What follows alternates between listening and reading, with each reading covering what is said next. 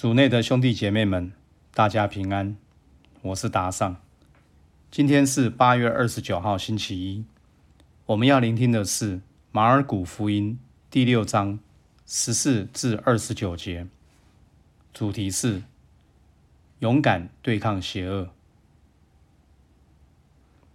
聆听圣言。那时候，耶稣的名声传扬出去，黑洛德王也听到了，却说。是我所斩首的若汉复活了。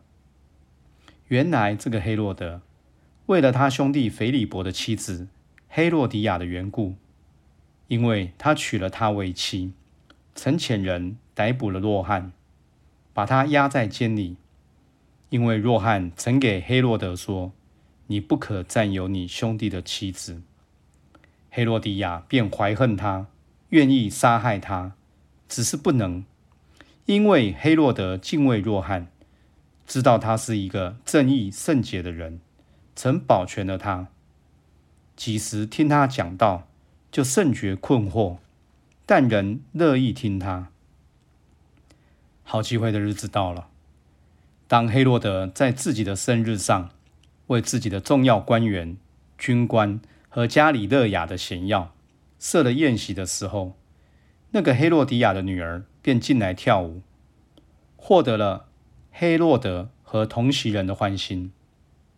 王便对女孩子说：“你要什么，向我求吧，我必赐给你。”又对他发誓说：“无论你求我什么，就是我王国的一半，我也必给你。”他便出去问他的母亲说：“我该求什么？”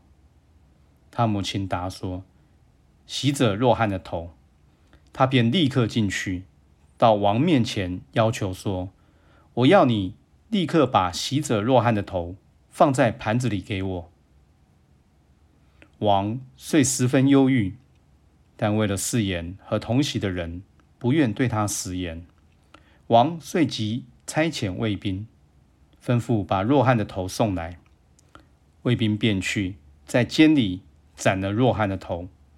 把他的头放在盘子里送来，交给了那女孩子。那女孩子便交给了自己的母亲。若汉的门徒听说了，就来领去了他的尸身，把他安葬在坟墓里。诗经小帮手，今天是圣若汉喜者蒙难的纪念日。看完今天的福音。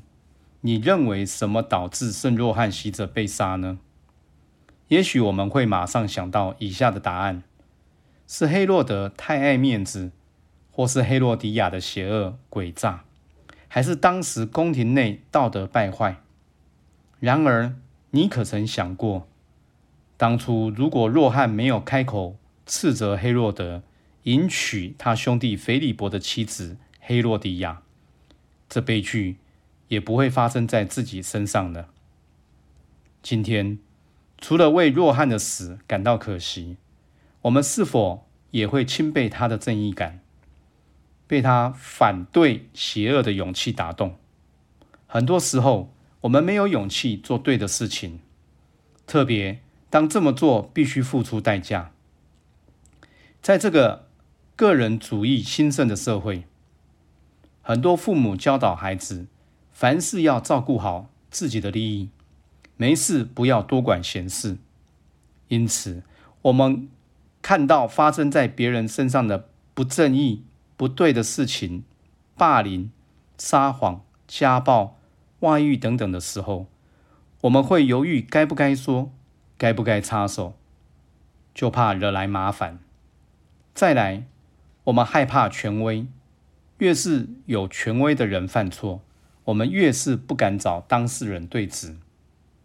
试问，今天你心中是否也有一些你看到而觉得不妥的事，但你却不愿意面对的呢？